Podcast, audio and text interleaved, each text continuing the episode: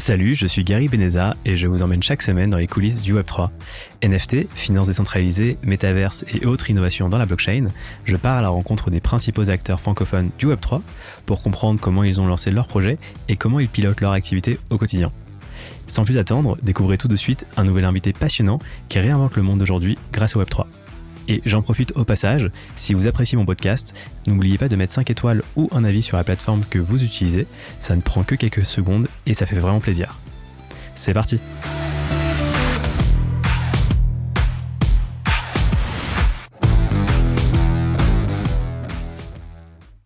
Salut William, bienvenue dans les coulisses du Web3.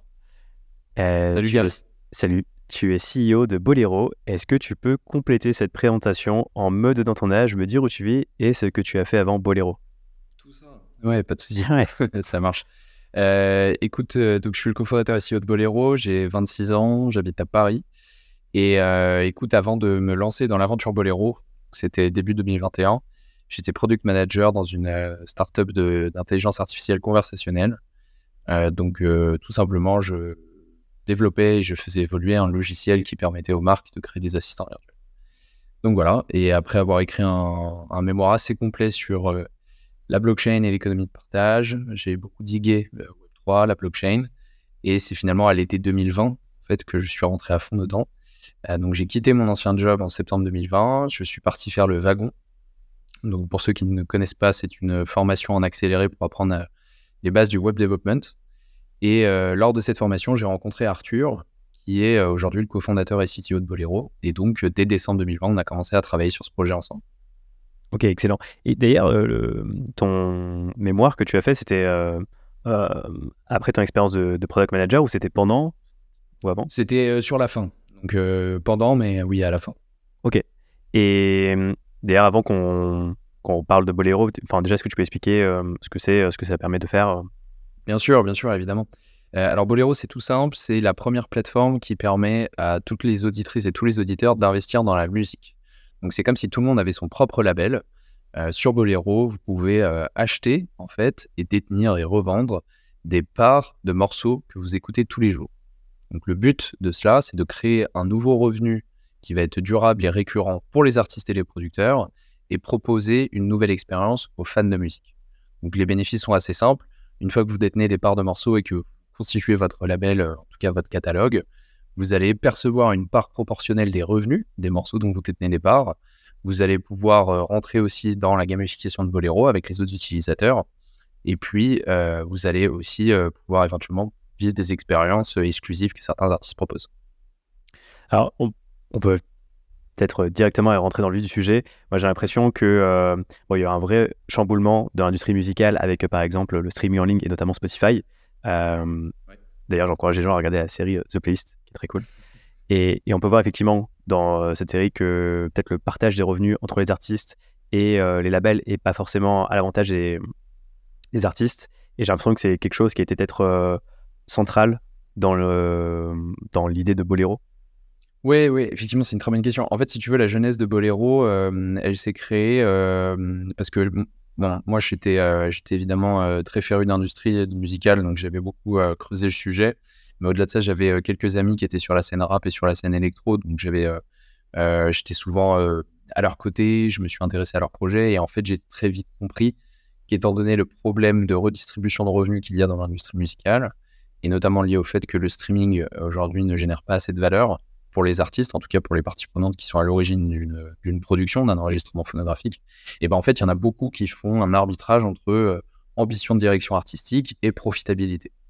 Donc l'ambition de Bolero à l'origine, c'était de se dire, bah, si on crée un nouveau revenu qui n'existait pas avant, on va venir en fait combler ce trou et permettre de ce fait-là à beaucoup d'artistes et de producteurs de, de, vraiment donner vie euh, à leur projet avec euh, un maximum d'ambition, en proposant des sons qui vont être toujours de plus en plus qualitatifs aux auditeurs.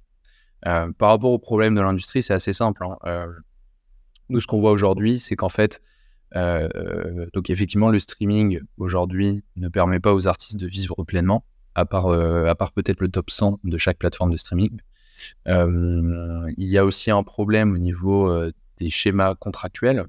Donc à l'époque, les artistes avaient tendance à prendre des contrats d'artistes. Donc euh, ils étaient en quelque sorte salariés de la maison de disques. Et de ce fait-là, ils n'avaient pas la propriété de leur propriété intellectuelle, donc ils n'avaient pas la propriété de leur bande, comme on dit. Euh, aujourd'hui, il y a de plus en plus d'artistes indépendants et il y a des sociétés comme, euh, bah, comme Believe, comme DistroKid, qui ont vraiment chamboulé le paysage de l'industrie grâce à la distribution, c'est-à-dire distribuer la musique sans pour autant prendre l'ownership aux artistes.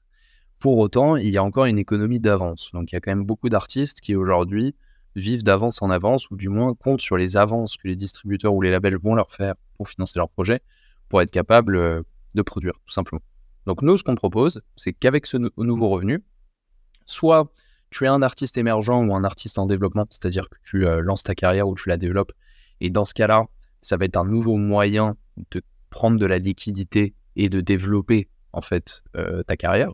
Une carrière d'artiste en soi, c'est comme une entreprise, tu as besoin de liquidité pour la développer. Si tu es un artiste établi ou même euh, un artiste iconique, là, dans ce cas-là, on va plutôt t'aider à monétiser ton catalogue, c'est-à-dire que tu es assis en fait sur une pile de propriétés intellectuelles, on appelle les masters, on appelle les éditions, et souvent cette propriété intellectuelle-là, elle n'est pas monétisée, à part dans certains marchés privés, mais en fait, si tu veux, c'est un oligopole. Il n'y a que les majors et quelques fonds d'investissement qui rachètent des catalogues. Euh, à titre d'exemple, Justin Bieber a revendu son catalogue euh, pour 200 millions de dollars, Justin Timberlake 180 millions de dollars. On a quelques cas de figure comme ça, mais voilà, c'est un marché oligopolistique. Nous, ce qu'on cherche à faire, si tu veux, au travers de l'expérience que j'ai décrite et de notre proposition de valeur, c'est de créer le plus gros marché de catalogues musicaux liquides au monde. Donc en faisant rentrer le grand public dedans, ainsi que les corpos, on va être capable de rendre liquide toute cette masse d'IP qui aujourd'hui n'est pas monétisée et donc générer beaucoup plus de valeur qui va retomber dans la poche des artistes et des producteurs. Alors si je comprends bien, il y a deux moyens avec Bolero de monétiser, euh, euh, de se monétiser en tant qu'artiste. Le premier moyen, c'est via des, euh, avantages, on va dire, par exemple l'accès à, un concert en avant-première, l'accès à, tel événement. Et donc là, j'ai l'impression qu'on en parlera après, mais il y a l'usage de ce qu'on peut appeler des fan tokens euh, d'une, euh, part, et de l'autre part, euh, tu as peut-être l'idée effectivement de pouvoir ouvrir finalement ton capital en tant qu'artiste, c'est-à-dire que tu peux te voir finalement comme une société et tu en fait tu permets aux gens d'investir dans tel projet pour développer le projet. Oui, c'est ça, ça. Donc pour résumer, effectivement, alors comme je t'ai dit, un Bolero, ça a commencé fin 2020 et on a ouvert la société en février 2021. Donc on a beaucoup itéré sur notre produit et on a cherché vraiment quel était le meilleur cas d'usage Web3 qu'on pouvait proposer à l'industrie musicale pour que ça fasse sens sur le long terme. Donc on a beaucoup itéré sur euh, les fan tokens qu'on peut considérer comme étant des parts de carrière. C'est des parts de carrière sur la blockchain associées à un artiste en particulier. Euh, ce modèle, on l'a bien éprouvé, euh, il a bien fonctionné. On a accueilli des artistes assez importants, notamment en France, comme Leto, comme Maes, comme Solalune, qui est aujourd'hui un des artistes émergents les plus prometteurs, en tout cas du rap français. Donc, ce modèle-là fonctionne. Euh, néanmoins, il y a quand même ce cas d'usage aussi des songshare qui est hyper important parce que les fan tokens, ça nécessite d'être proche de sa fanbase. Donc, tous les artistes n'ont pas forcément la direction artistique qui permet de faire ça. En revanche, il y a beaucoup d'artistes qui sont tout à fait ouverts et qui ont la possibilité de monétiser leur catalogue. Donc, de ce fait-là, on a créé un cas d'usage qu'on a appelé les songshares. Donc, c'est tout simple. C'est en fait des NFT qui contiennent une part de propriété intellectuelle sous-jacente à un morceau. Donc imaginez euh, ceux qui nous écoutent, celles et ceux qui nous écoutent, imaginez un morceau que vous avez écouté aujourd'hui ou que vous avez écouté euh, hier, que vous adorez. Bah, imaginez que maintenant, grâce à Bolero et aux Songshares, vous allez pouvoir détenir 1%, 2%, 3% de ce morceau. Et de ce fait-là, au-delà de l'expérience qui est cool, de se dire à chaque fois que j'appuie sur play, je, joue quelque chose qui m'appartient en partie, et bah, je vais aussi pouvoir capter une part proportionnelle des revenus. Donc, si j'ai 2 ou 3% du morceau, je vais pouvoir capter les revenus qui sont issus, et c'est là où c'est important. On est les premiers aujourd'hui à fractionnaliser de l'IP et à avoir trouvé un moyen de le faire grâce au Web3. Pourquoi est-ce qu'on a fait de l'IP pas juste une part de revenus? Tout simplement parce que l'IP, ça veut dire que lorsque vous détenez une share, vous pouvez toucher une part proportionnelle des revenus sur le streaming, certes, mais aussi les téléchargements, les ventes physiques ainsi que ce qu'on appelle la synchronisation. Et ça, c'est une pratique qui est méconnue euh, du grand public. Euh, mais en fait, la synchro, c'est la musique à l'image. Donc, c'est euh, tout le chiffre d'affaires qui va être généré par un morceau lorsqu'il est placé dans un film, dans une pub ou une série. Donc vous allez pouvoir toucher aussi.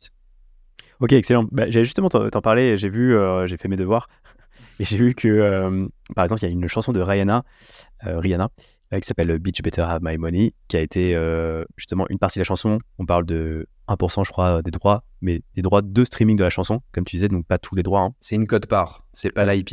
Et voilà, C'est exactement. un- une code part qui est limitée dans le temps. Et donc, voilà, il y a eu 300 NFT qui ont été émis. et les 300 NFT représentaient en tout, donc à peu près 1% des droits, mais de streaming de la chanson. Euh, Mhm. Donc, pas une plateforme concurrente à la tienne. hein, qui, euh, D'ailleurs, on, en reparlera après des, des concurrences, que vous êtes plusieurs à, à vous lancer sur ce marché-là. Ce sera intéressant de- d'en d'en discuter. Euh, au niveau de la chanson, c'est-à-dire que la chanson, elle est, elle est on va dire, euh, divisée en plusieurs NFT après qu'elle soit créée, ou ça peut même être avant. Et donc, voilà, le- l'artiste arrive avec un projet et il peut directement vendre des parts de son futur album ou d'une future chanson pour financer la chanson. Oui, dans notre cas, c'est les deux. Dans notre cas, c'est les deux. Euh, après, ce qui est sûr, c'est que euh, il faut que l'artiste garantisse le, le bon fruit du projet. Donc, il y a aussi ça hein, qui est important. Donc, c'est à partir de quel moment est-ce que tu crées des songshares qui sont associés à un morceau, enfin un morceau ou un projet qui n'est pas encore sorti? Il faut, que ce projet euh, soit effectivement bien distribué dans les bonnes conditions contractuelles. Donc, ça, c'est aussi le travail de l'équipe musique chez Bolero, c'est de s'assurer que tout ce qu'on propose aux utilisateurs est conforme et correspond bien à un actif qui est sécurisé. Donc ça, c'est le premier point. Et, euh, et le second point, bah, tu vois, là, tu citais le cas de Rihanna. En fait, ce qui est hyper intéressant dans ce cas-là et dans cette campagne qui a été faite en janvier ou en février, je crois, euh, c'est qu'en fait, Rihanna n'est pas du tout impliquée sur le drop. Elle n'est pas du tout en lien quelconque avec la boîte qui a créé ces NFT-là. En fait, c'est le producteur, et plus précisément le beatmaker, qui avait reçu quelques points. Quand je dis points, c'est-à-dire quelques pourcentages sur les revenus lorsqu'il a participé à la création du morceau, qui lui a revendu Hmm, ces droits-là. Ok. Mais c'est en aucun cas Rihanna. Bon, après, ils sont très smart, hein, parce que du coup, tout le monde a cru que Rihanna avait vendu. Ouais. Mais en, en l'occurrence, pas du tout. Et d'ailleurs, si tu vas sur le site, tu verras, c'est euh, brought to you by. euh, je sais plus comment il s'appelle. Mais, euh, mais en réalité, pourquoi je trouve ça intéressant, c'est qu'en fait, ça met vachement en exergue le fait qu'il y a beaucoup de parties prenantes derrière des enregistrements phonographiques, beaucoup de parties prenantes derrière la musique de manière générale. Et aujourd'hui, toutes ces parties prenantes, souvent, devraient capter de la valeur liée à leur travail et à leurs œuvres. Or, aujourd'hui, on parle tout le temps de l'artiste-interprète. Donc, tu vois, Rihanna, c'est l'artiste-interprète, certes, mais derrière, il y a peut-être une bande de 10 personnes qui ont travaillé dur en studio et sur la direction artistique pour donner vie à cette œuvre. Donc, ce qui est aussi intéressant, c'est que demain, en créant des actifs liquides à partir de ces droits-là, de ces œuvres-là, bah en fait, toutes les en fait, même si l'artiste-interprète n'y va pas, bah peut-être que des auteurs-compositeurs vont y aller, des producteurs vont y aller, et donc, on va quand même pouvoir donner vie à un marché super riche en termes d'offres et qui pourrait, bah, tu vois, bon, moi j'aime bien dire ça, et donc euh, tu faisais un parallèle avec euh, la série euh, de playlists euh, sur Spotify. Au début, il n'y avait pas grand-chose à écouter sur ces plateformes-là. Bah, tu vois, on en est un peu au même stade. C'est que pour le moment, on, a, on y va avec les artistes qui ont envie d'y aller, pour qui ça répond à un besoin, pour qui ça, ça, ça résout un pain, une douleur. Mais demain, il y aura peut-être euh, 100 000 morceaux sur Bolero et euh, ça sera hyper riche et diversifié. Et ça sera du coup grâce à ça, grâce à la multitude de parties prenantes. Ok. Si je comprends bien, l'intérêt vraiment en tant qu'artiste, c'est de pouvoir un peu, euh, euh, ouais, mieux équilibrer, on va dire, ses finances et avoir euh, entre guillemets de l'argent un peu tout de suite et pas dépendre un peu du futur et d'avoir plus de plus de revenus en fait. C'est ça. C'est grosso modo, ça permet d'augmenter la taille de l'assiette de revenus potentiels qui est lié à un projet, à un morceau.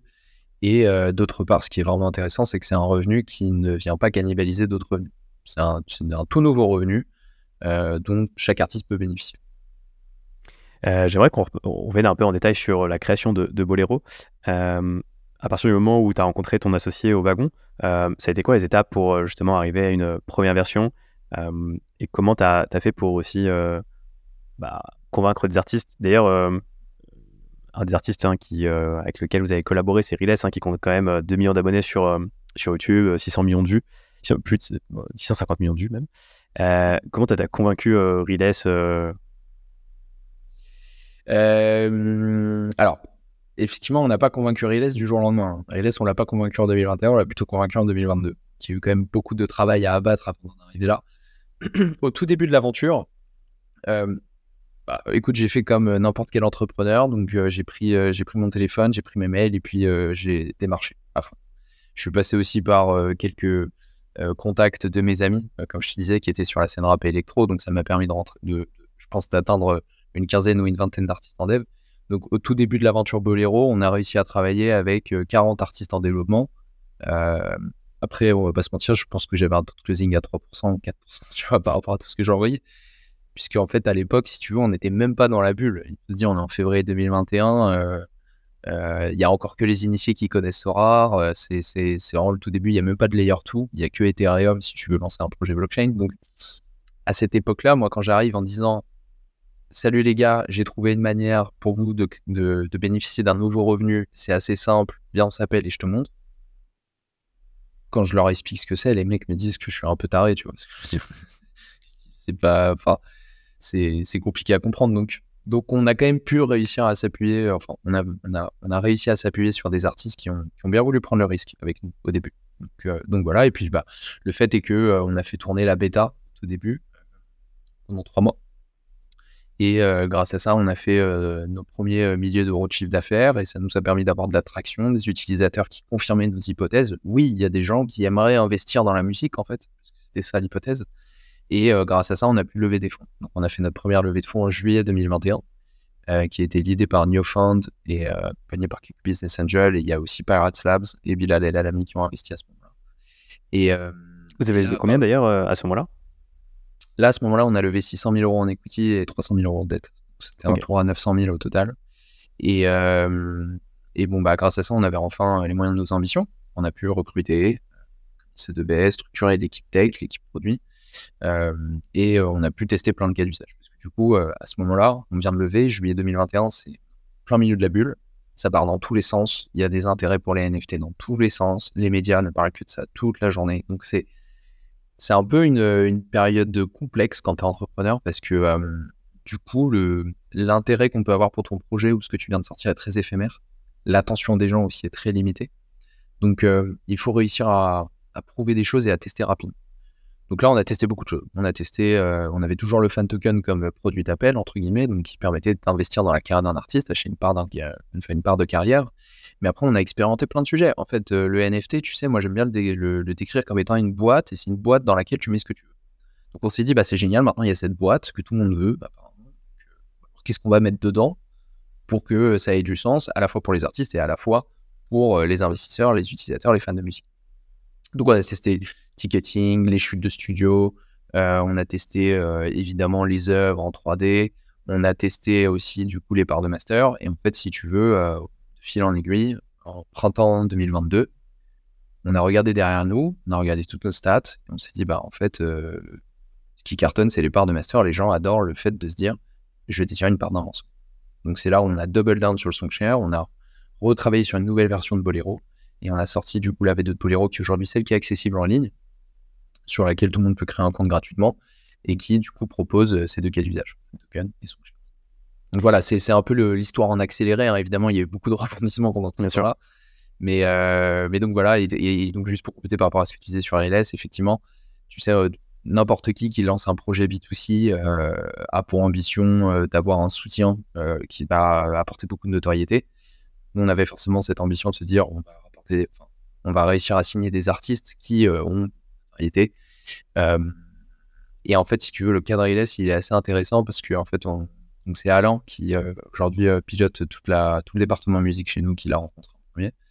Et, en fait, Riles, il, il avait une vision qui était d'écart avec la nôtre. Donc lui, en tant qu'artiste et en tant que label honneur, parce qu'il est producteur aussi, il s'est dit, bah moi je crois vachement en un futur où je peux partager mon catalogue avec mon audience. Et donc on s'est retrouvé là-dessus. C'était le point de, de rencontre. On ne savait pas encore comment était la meilleure manière de l'exécuter à grande échelle, mais néanmoins, on savait que c'était la base. Et donc, on est parti de là et, on a construit, co-designé. effectivement, Rayles était le tout premier artiste à, sortir un soundtrack sur Bolero. Et lui, d'ailleurs, il, est, euh, il est actionnaire, il est advisor de Bolero ou... Ouais, exactement, exactement. Donc, euh, il a investi dans Bolero euh, avec, avec son label, Rayles Days. Et aujourd'hui, il a un rôle d'advisor. Donc, il nous apporte ses, lumières en tant qu'artiste et sur sa compréhension du marché pour permettre au projet d'avancer plus rapidement. Mais tu vois, ça, c'est un, point important, hein, et ça, je le recommande à n'importe qui qui souhaiterait monter un projet demain. C'est hyper important d'ouvrir sa captable aux personnes avec qui on essaie de collaborer. Alors, ce que j'entends par là, c'est qu'il ne faut pas que ce soit le, cirque, hein, mais tu vois, nous, on a eu très vite le souhait, après la première levée de fonds, de se dire, OK, prochaine étape, on va faire rentrer des artistes, des managers, des producteurs au capital de Bolero, puisque on veut que ce soit fait par la musique pour la musique. Donc même si nous, on apporte notre expertise tech et fintech, entre guillemets, parce que c'est aussi ça le sujet, même si on apporte cette expertise-là, le produit est fait et imaginé avec les personnes qui vont le consommer. Je suis complètement d'accord et, c'est hyper smart parce que du coup, euh, bah, tu t'entoures de quelqu'un qui a une vraie conviction sur le marché. Et euh, d'ailleurs, c'est quoi, ces convictions, euh, Harry concernant l'avenir de la musique et la, la, répartition des revenus Écoute, je ne veux pas trop parler en son nom parce qu'en général, il s'exprime très bien par lui-même. Mais, mais globalement, d'après nous, ce qu'on a compris et tout ce qu'on a fait ensemble, comme je te disais, il croit au fait qu'il y a un marché des catalogues qui soit liquide. On est, on est vraiment en phase là-dessus.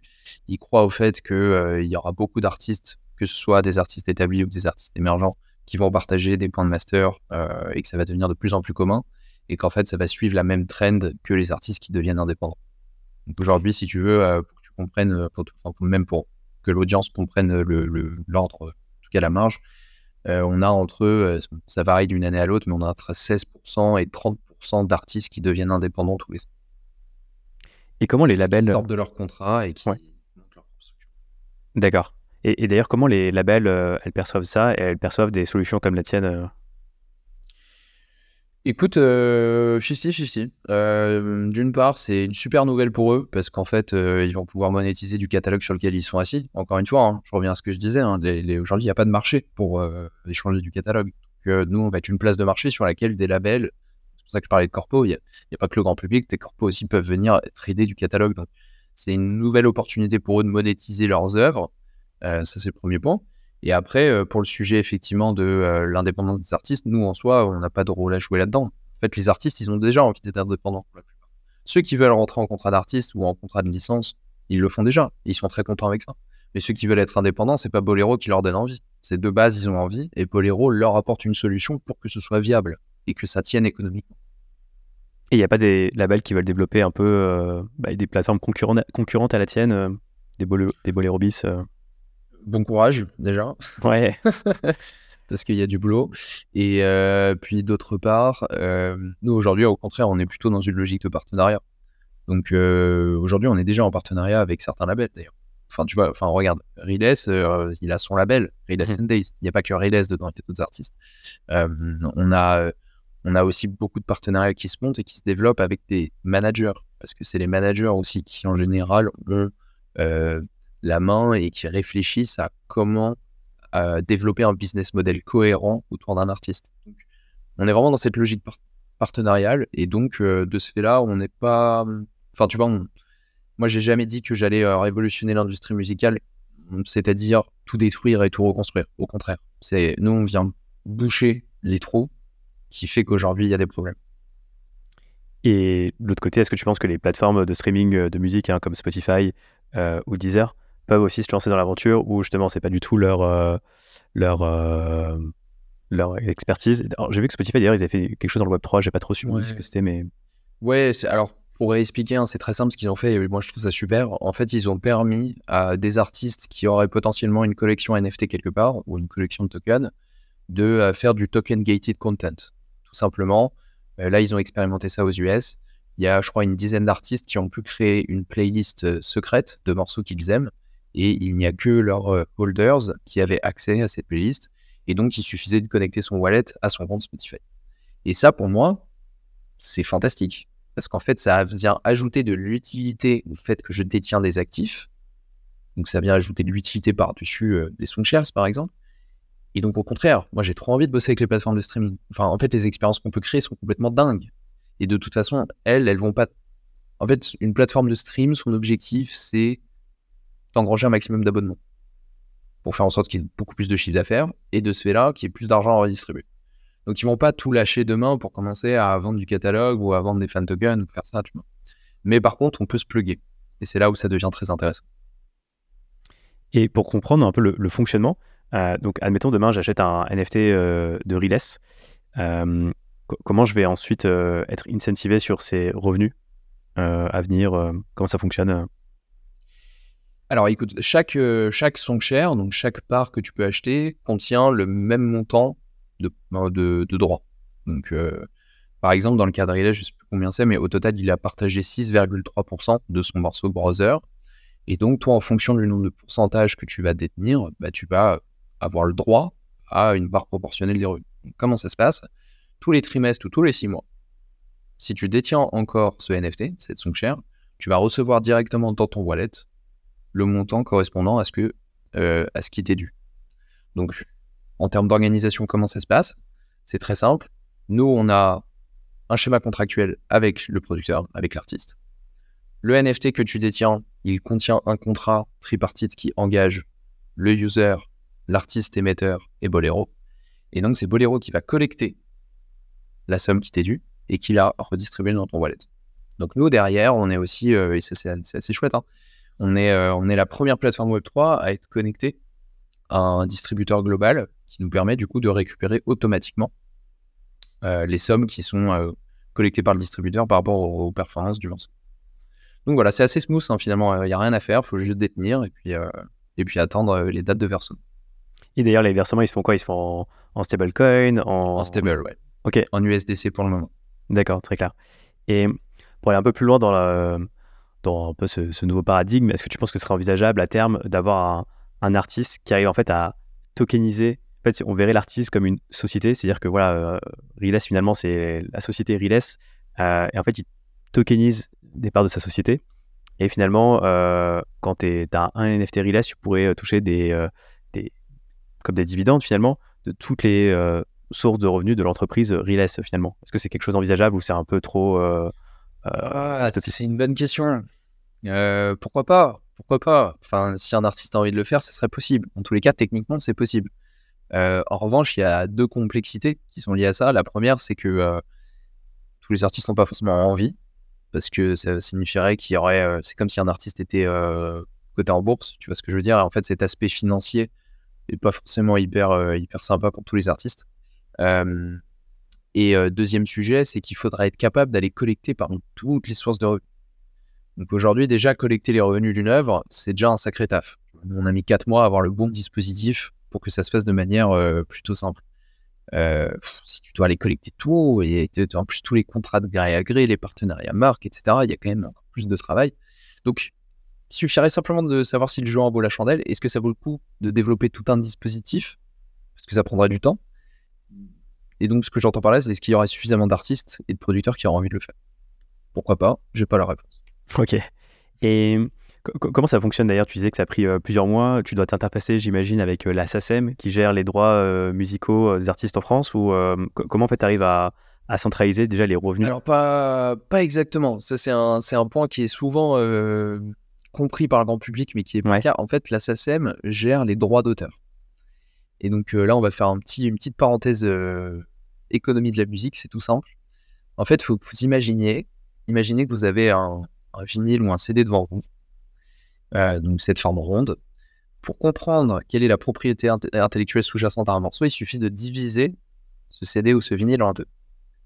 À gauche, vous avez ce qu'on appelle le master, donc c'est la part producteur c'est celle qui est, c'est tout simplement les pourcentages qui sont détenus par le producteur et l'artiste interprète. Donc, imaginons, je euh, je sais pas moi, euh, euh, un artiste français très connu qui est sous contrat avec Universal, bah, cette part master, il va y avoir une partie qui va être donnée à Universal et une autre partie à l'artiste interprète. De l'autre côté du disque, donc de l'autre côté du vinyle, on a la seconde partie de la propriété intellectuelle qu'on appelle les éditions. Et c'est aussi communément appelé le publishing. Cette partie-là, elle est divisée en deux. Il y a la part patrimoniale, qui est la part qui est, entre guillemets, peut être cédée, qui peut être vendue, achetée, etc. Donc, c'est les éditions. Et de l'autre côté, il y a la part morale, qui là, pour le coup, correspond au droit d'auteur. Et donc, c'est un droit qui est inaliénable. L'artiste ou l'auteur-compositeur ne peut pas le vendre, puisque c'est un droit qui lui revient. Donc, je t'explique tout ça hein, euh, tout simplement parce que du coup, pour le moment, nous, on n'exploite que la partie master. La partie édition, elle va arriver plus tard. Et effectivement, on est actuellement en discussion avec la SSM pour créer un modèle qui va nous permettre euh, bah, de rendre accessible ce cas d'usage. Mais il faut que ça respecte les règles et certaines définitions de la SACEM. Donc c'est un peu de boulot. Mais déjà sur la partie master, donc la partie producteur, euh, effectivement, on a mis du temps à créer ce système parce qu'il fallait déjà que euh, le contrat fonctionne, il fallait que légalement ce soit valable, ce qu'on vend au champ. Il fallait que l'artiste soit protégé, donc il fallait aussi que l'artiste, celui qui vend, ne se retrouve pas euh, dans des complexités ou dans des schémas légaux qui allaient plutôt lui coûter de l'argent que lui en rapporter. Et troisièmement, il fallait qu'on voit effectivement quel était le meilleur système pour collecter les revenus et les redistribuer. Que ce soit simple et que ce soit pas trop cher. Euh, et euh, bah là, pour le coup, euh, ça a été tout simplement beaucoup de workshops avec notre conseil légal, beaucoup de workshops avec les artistes et les producteurs avec qui on est en partenariat. Donc il y avait Riles, mais il y en a d'autres aussi. et à la fin, bah, ce dispositif, oui, est plutôt unique. C'est pour ça qu'en fait, j'introduisais le sujet en te disant tout à l'heure, on est les premiers à avoir réussi à fractionnaliser de l'IP. Et je marque le coup sur ce parce que c'est vraiment pas facile et c'est très compliqué de le reproduire. Donc, euh, voilà. D'ailleurs, IP, hein, je précise, on parle de propriété intellectuelle. Et euh, c'est intéressant ce dont tu parlais, c'est valable euh, qu'en France c'est valable partout C'est la même législation partout ou il y a des spécificités par pays? Non, alors c'est valable partout. la seule chose, c'est que le contrat de cession est effectivement écrit en lien avec la juridiction des tribunaux de Paris et de France. Si demain il y a litige ou quoi que ce soit, ça sera réglé sous juridiction française. Ok.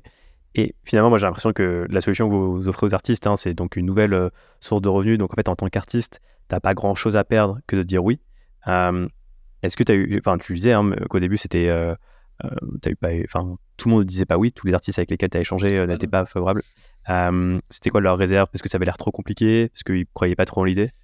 Non, malheureusement, c'est plus une question d'image et de communication le, la bulle a fait euh, beaucoup de mal euh, au secteur du Web3 à cause de ça. Aujourd'hui, il y a beaucoup de, de, cibles et il y a beaucoup d'auditeurs de certains artistes qui sont réfractaires en fait, au Web3. Juste, ils lisent le mot, euh, l'acronyme NFT, ils partent en courant, ils se disent, bah, c'est une arnaque. Donc, il y a beaucoup d'artistes qui étaient réticents. En fait, globalement, je te suis dans ta, la première partie de ta question qui est, en fait, tout le monde aurait tort de ne pas y croire, parce qu'en fait, c'est tout simple. Enfin, en fait, le, la solution est là, c'est bénéfique pour tout le monde, c'est génial. Le seul challenge, c'est comment est-ce que je présente ça, comment est-ce que j'en parle, et comment est-ce que je fais en sorte que les gens comprennent que c'est pas une arnaque et que c'est un truc tout à fait viable. Donc, bon, il faut que le projet se développe aussi. Là, depuis, euh, trois mois, je trouve que c'est assez exceptionnel. On est trop content. On, commence à avoir vraiment beaucoup de traction et Bolero commence à être un acteur euh, reconnu et identifié sur le marché. Donc, c'est plus simple qu'avant. Mais tu vois, quand on débarque en 2021, pas le cas du tout. Donc, euh, c'est marrant, c'est-à-dire que les NFT, ça a à la fois eu des, du bon et des comptes dans votre euh, situation, parce que voilà, ça a, permis, ça a permis de faire connaître les NFT au grand public, et en même temps, ça a donné un peu euh, une image sulfureuse, parce qu'on associe ça à de la bah spéculation. Oui. oui. complètement. Et en même temps, je comprends les gens.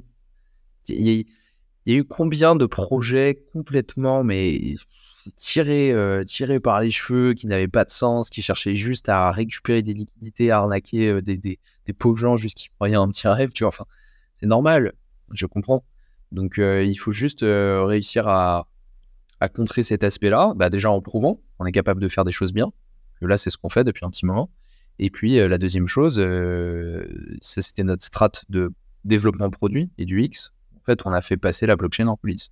Aujourd'hui, si tu connais pas Web3, tu connais pas la blockchain, tu peux quand même utiliser Bolero. Tu n'auras pas l'impression que c'est de la blockchain. Tu peux payer par carte, Apple Pay, Google Pay.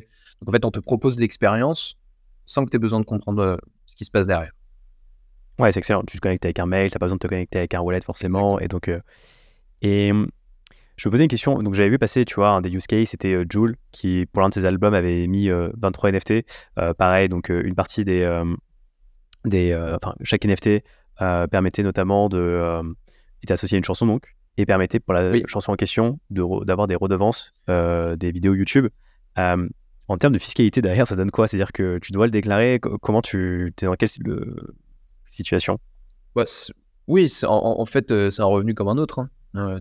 soit tu, si tu revends ton NFT, peu importe que ce soit celui de Joule, de Riles, peu importe où tu l'as acheté, oui, si tu revends ton NFT et que tu as réalisé une plus-value, il faut la déclarer et les royalties que tu touches tous les mois ou tous les trimestres, tous les six mois, peu importe, bah, ces, ces, ces, ces revenus-là, il faut les déclarer aussi. Ok. Et après, bon, ça devient un peu euh, technique euh, sur la partie comment on les déclare, mais bon, on ne va pas rentrer dans ce, détail-là. Il y a des super conseillers fiscaux qui sauront aider les gens qui en ont besoin.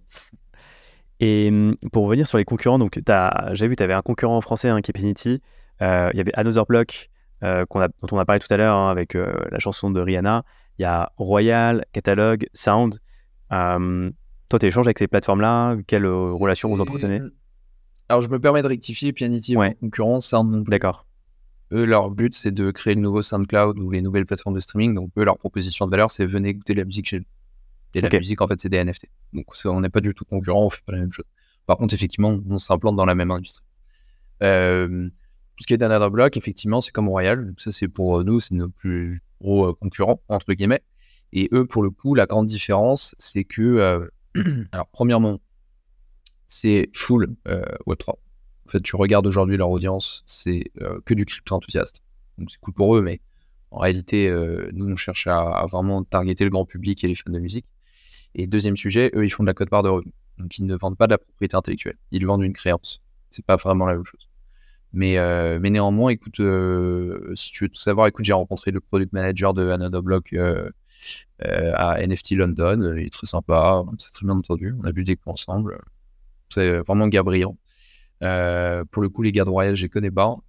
Et bah, sinon, pour les autres acteurs qui sont pas nos concurrents, mais que tu as cité, effectivement, je les crois souvent. Et, et en réalité, Web3 est un petit monde petit à petit, euh, tu finis toujours par rencontrer les, les, gens, les gens qui gravitent dans ton écosystème. Et pour revenir sur ce, ce dont tu parlais, tu parlais euh, d'avance euh, de revenus, de code part. tu peux expliquer un peu le fonctionnement Je ne suis pas sûr d'avoir bien compris. en fait, le...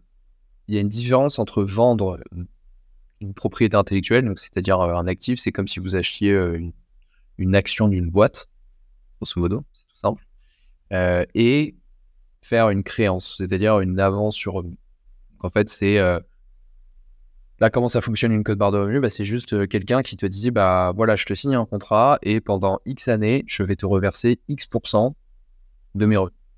Mmh. Et pour le coup, bah, tu prends le cas de, Royal et Another Block, c'est que Spotify. Ok. C'est que le stream. Mais il n'y a pas tous les revenus qui sont associés au master. Pourquoi? Parce que pour pouvoir être, enfin prétendre à l'ensemble des revenus qui sont liés un morceau, il faut avoir de l'IP. Il faut avoir l'actif. C'est pas une code part. Ok, donc, il y a une, différence. donc en fait, il y a une euh, durée limitée dans le temps et en plus sur euh, que du streaming euh, musical, pas le reste. C'est ça. Après, nous aussi, parfois, on a de la durée limitée dans le temps. C'est, on a des artistes qui le font ad vitam aeternam et d'autres qui le font pour 15 ans ou 20 ans. Ça dépend. ça, pour le coup, il faut savoir être malléable et polyvalent puisque bah, chaque artiste a ses, a ses besoins et ses envies.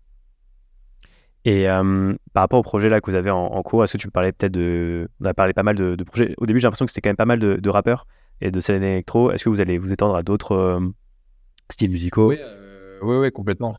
Bah là, le, là, on développe déjà pas mal électro. Je ne sais pas quand est-ce que sera diffusé cet épisode, mais euh, le 7 juin, on a Agoria qui rejoint Bolero.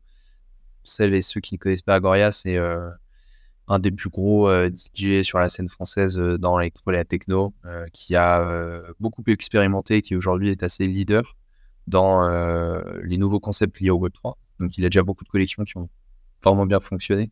Donc c'est cool, il arrive vraiment à faire ce, pont entre Web3 et, et la musique. donc lui, ça va être assez unique et innovant, et on en est super fiers, puisque ça va être le tout premier artiste à partager 100% d'un morceau. en général, la majorité des artistes partagent entre 5 et 20% euh, d'un morceau. Là, lui, il va vraiment tout partager. Donc, il, cède 100% sur Bolero.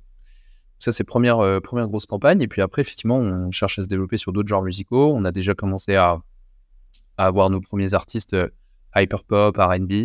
Maintenant, ce qu'on aimerait, c'est, oui, effectivement, proposer un maximum de genres différents, puisqu'il faut qu'il y en ait pour tous les goûts et toutes les envies. après, pourquoi est-ce qu'on a commencé avec beaucoup de rap et de hip-hop au début? Bah, Tout simplement parce que c'était le genre musical au sein duquel un maximum d'artistes étaient prêts à prendre le risque de tester cette nouvelle activité. Et j'imagine à terme, vous allez aussi euh, cibler des artistes internationaux, ou pour l'instant, vous êtes vraiment focus que sur les artistes français, parce que forcément c'est plus simple.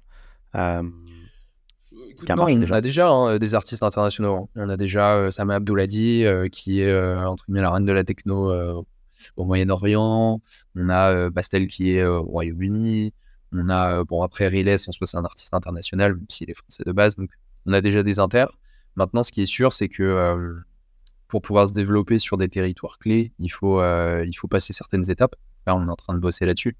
Et a priori, à partir de la deuxième partie de 2023, ça va commencer à, à vraiment s'accélérer justement là-dessus. J'ai l'impression que pour l'instant, donc les artistes jouent le jeu et que donc ils, monétisent une partie, on va dire, de leur son sous la forme de NFT. Est-ce que tu penses qu'à terme, mais j'ai l'impression que c'était du one shot ou ça concerne quelques musiques, est-ce que tu penses qu'après, d'ici quelques années, ça va devenir vraiment en fait un, un, rituel et que ça va limite faire partie du process, euh, on, se posera moins la question et que ça sera en fait une évidence? J'y crois à fond. Ah, J'y crois à fond. Enfin, c'est, pour moi, c'est évident. Et il y aura beaucoup d'artistes, tu verras, hein, il y aura beaucoup d'artistes qui vont surtout faire ça dès le début de leur carrière. Et donc, ce qui hmm. va être hyper intéressant, c'est de trouver qui sont les nouveaux, euh, les nouveaux DJ Snake, les nouvelles Angel, les nouveaux Drake, les nouveaux Michael Jackson, qui vont en fait partager du catalogue très tôt dans leur carrière parce que ça sera une source de financement évidente pour eux. Et donc, le grand public, les corpos pourront en profiter et pourront avoir en fait un stake dans les carrières de ces artistes-là. Et c'est, c'est, c'est, alors, c'est pas pour tout de suite, mais tu vois, nous, notre vision, on le dit tout le temps,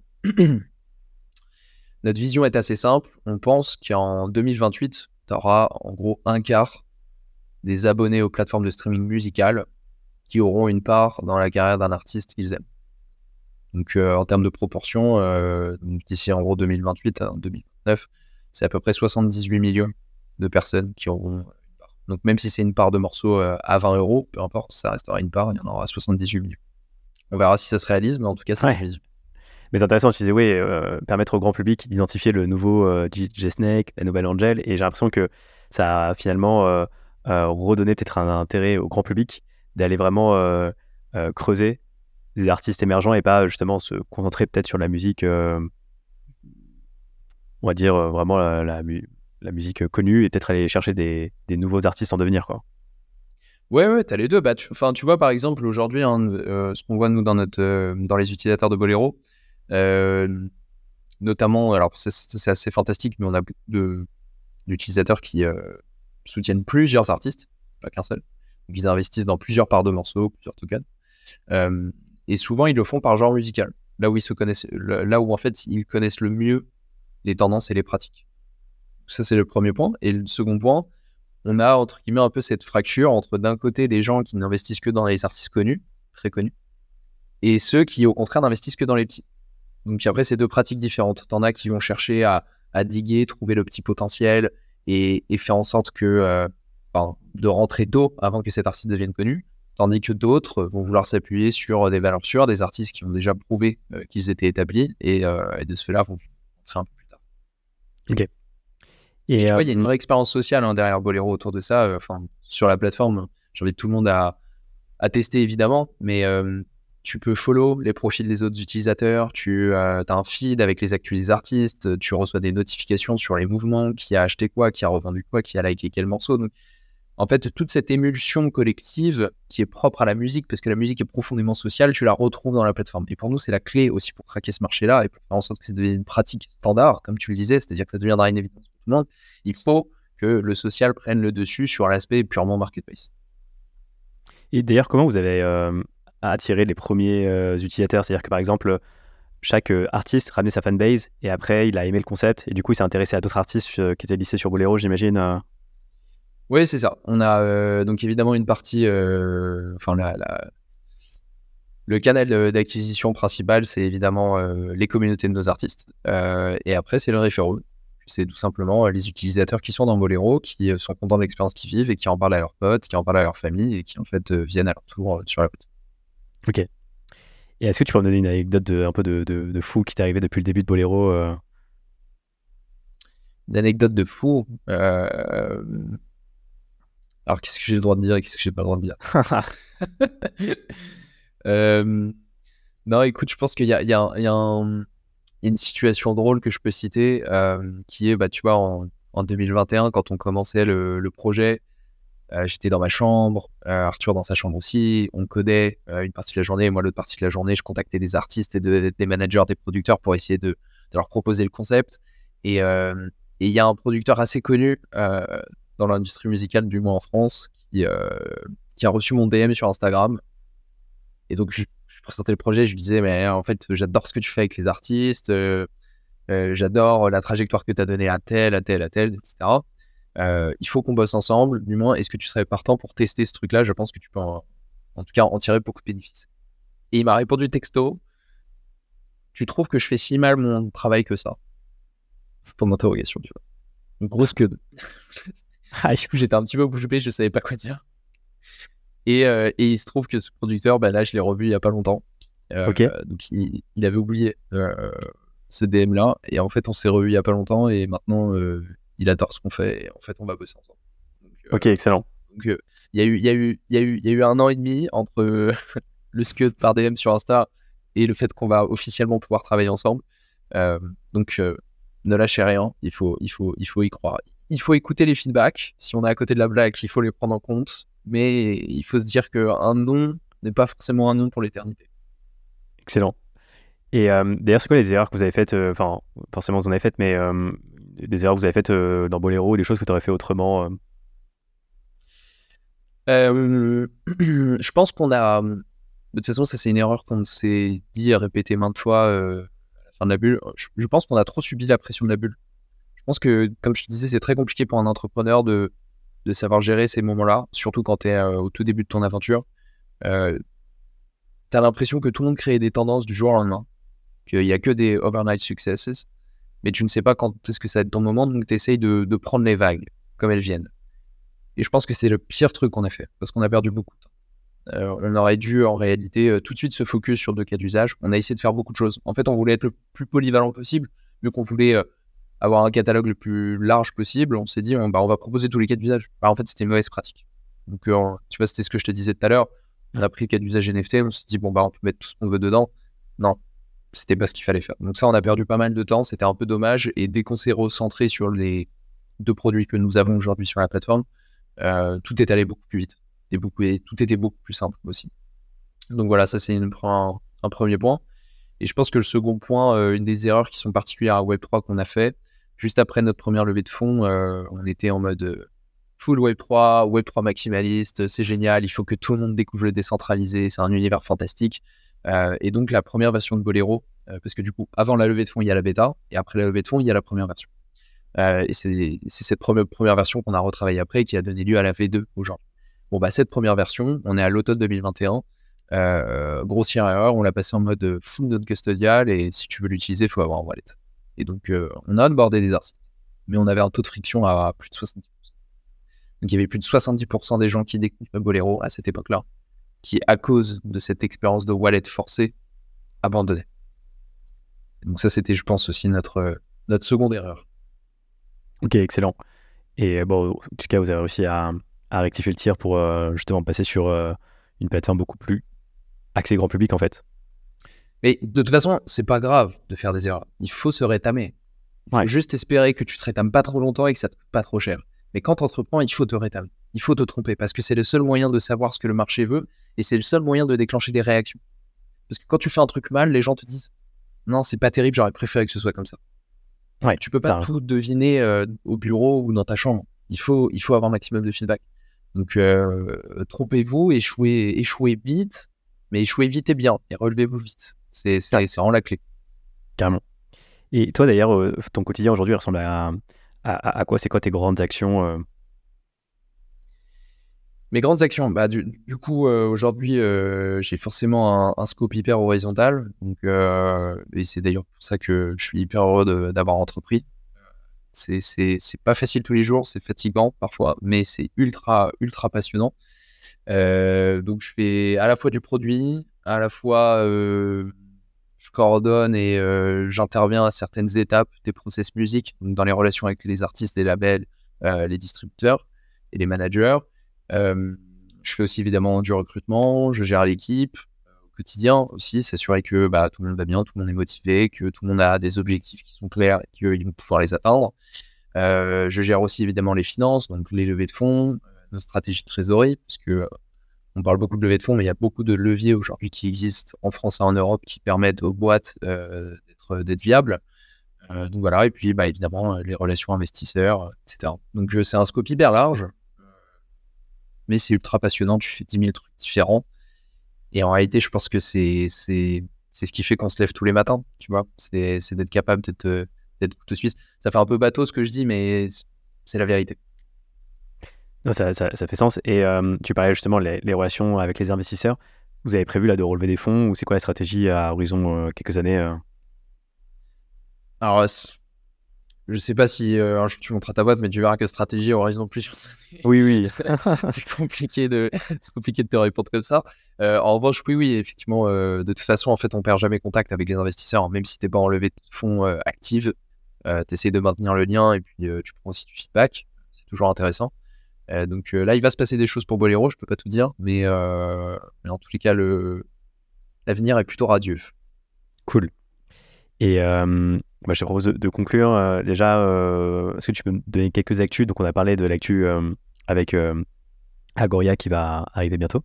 Est-ce qu'il y a d'autres actus peut-être Écoute, oui, Agoria qui arrive bientôt. les autres artistes, je peux pas te les citer, mais sinon, on est en train de bosser sur deux gros partnerships avec des boîtes de management qui vont nous permettre de développer un format autour des Songshare et des Web3 à partir de, septembre. Que on a hâte de voir ce que ça va donner exactement. Qu'est-ce que tu appelles d'ailleurs format? Format, c'est-à-dire une campagne et des contenus orientés de l'expérience, euh, enfin orientés autour de l'expérience, euh, acheter du catalogue d'artistes émergents. D'accord. Voilà, c'est je drop cet indice, peux en dire euh, et sinon, après, d'un point de vue produit, euh, donc pour le moment, euh, pour ceux qui s'y connaissent un petit peu en Web3, donc aujourd'hui, on, est, on, déploie tout sur Polygon. néanmoins, on est blockchain agnostique, donc il se peut qu'on exporte d'autres blockchains l'année prochaine. Et, et enfin, là, on release un outil dont on est super content qui s'appelle le Royalties Estimator. Donc, tous les jours sur votre compte Bolero, vous avez la mise à jour des royalties de la part de revenus qui vous est due que vous allez toucher au prochain versement. Donc ça ne prend pas en compte toutes les sources de données pour le moment. Donc pas toutes les sources de revenus parce qu'il y en a certaines malheureusement qui ne sont pas dynamiques, on peut pas les capter automatiquement. Mais ça permet de voir euh, tous les jours, c'est plutôt sympa, tout le boléro, et puis euh, tu vois combien de combien du SDC t'as gagné grâce au morceau et grâce à ses performances. Ok, excellent. Et euh, dernière question, ce serait quoi le conseil que tu donnerais à quelqu'un aujourd'hui qui veut créer son projet dans le Web3 Ben, euh... Je prends 5 secondes de réflexion pour être sûr que ça euh. T'en as déjà donné pas mal, hein, mais un petit dernier peut-être. ouais, ouais, non, soyez pas. Écoute, quelqu'un qui veut, en tout cas, si tu veux entreprendre dans le Web3 aujourd'hui, du moins en 2023, il faut que tu trouves un pain, donc un problème précis que seul Web3 peut résoudre. Ou du moins, il n'y a que les attributs des actifs digitaux qui peut les résoudre. Sinon, c'est pas forcément utile et ça veut dire que c'est pas forcément un bon projet Web3 à monter. Il y a beaucoup de personnes qui ont essayé de monter des projets Web3 en prenant un cas qui fonctionne déjà très bien en Web2 et juste en mettant des Web3 par-dessus. En réalité, ils n'ont attiré que des spéculateurs qui étaient intéressés par le projet juste par le fait qu'il y avait un token et du coup, c'était euh, entre guillemets euh, de l'equity liquide. Euh, il faut trouver un bon problème, il faut le résoudre correctement à petite échelle. Et une fois que tu as réussi à le résoudre à petite échelle, tu te déploies et tu essaies de l'étendre à plus de monde. Ok, super conseil. Merci beaucoup, William. C'était euh, hyper intéressant et ouais, c'était vraiment une belle leçon masterclass sur euh, la compréhension de l'industrie de la musique. Eh ben, je te remercie pour ton invitation, Gary. Merci à tous celles et ceux qui, nous ont écoutés. Et euh, bah, si vous voulez me contacter, je suis toujours accessible.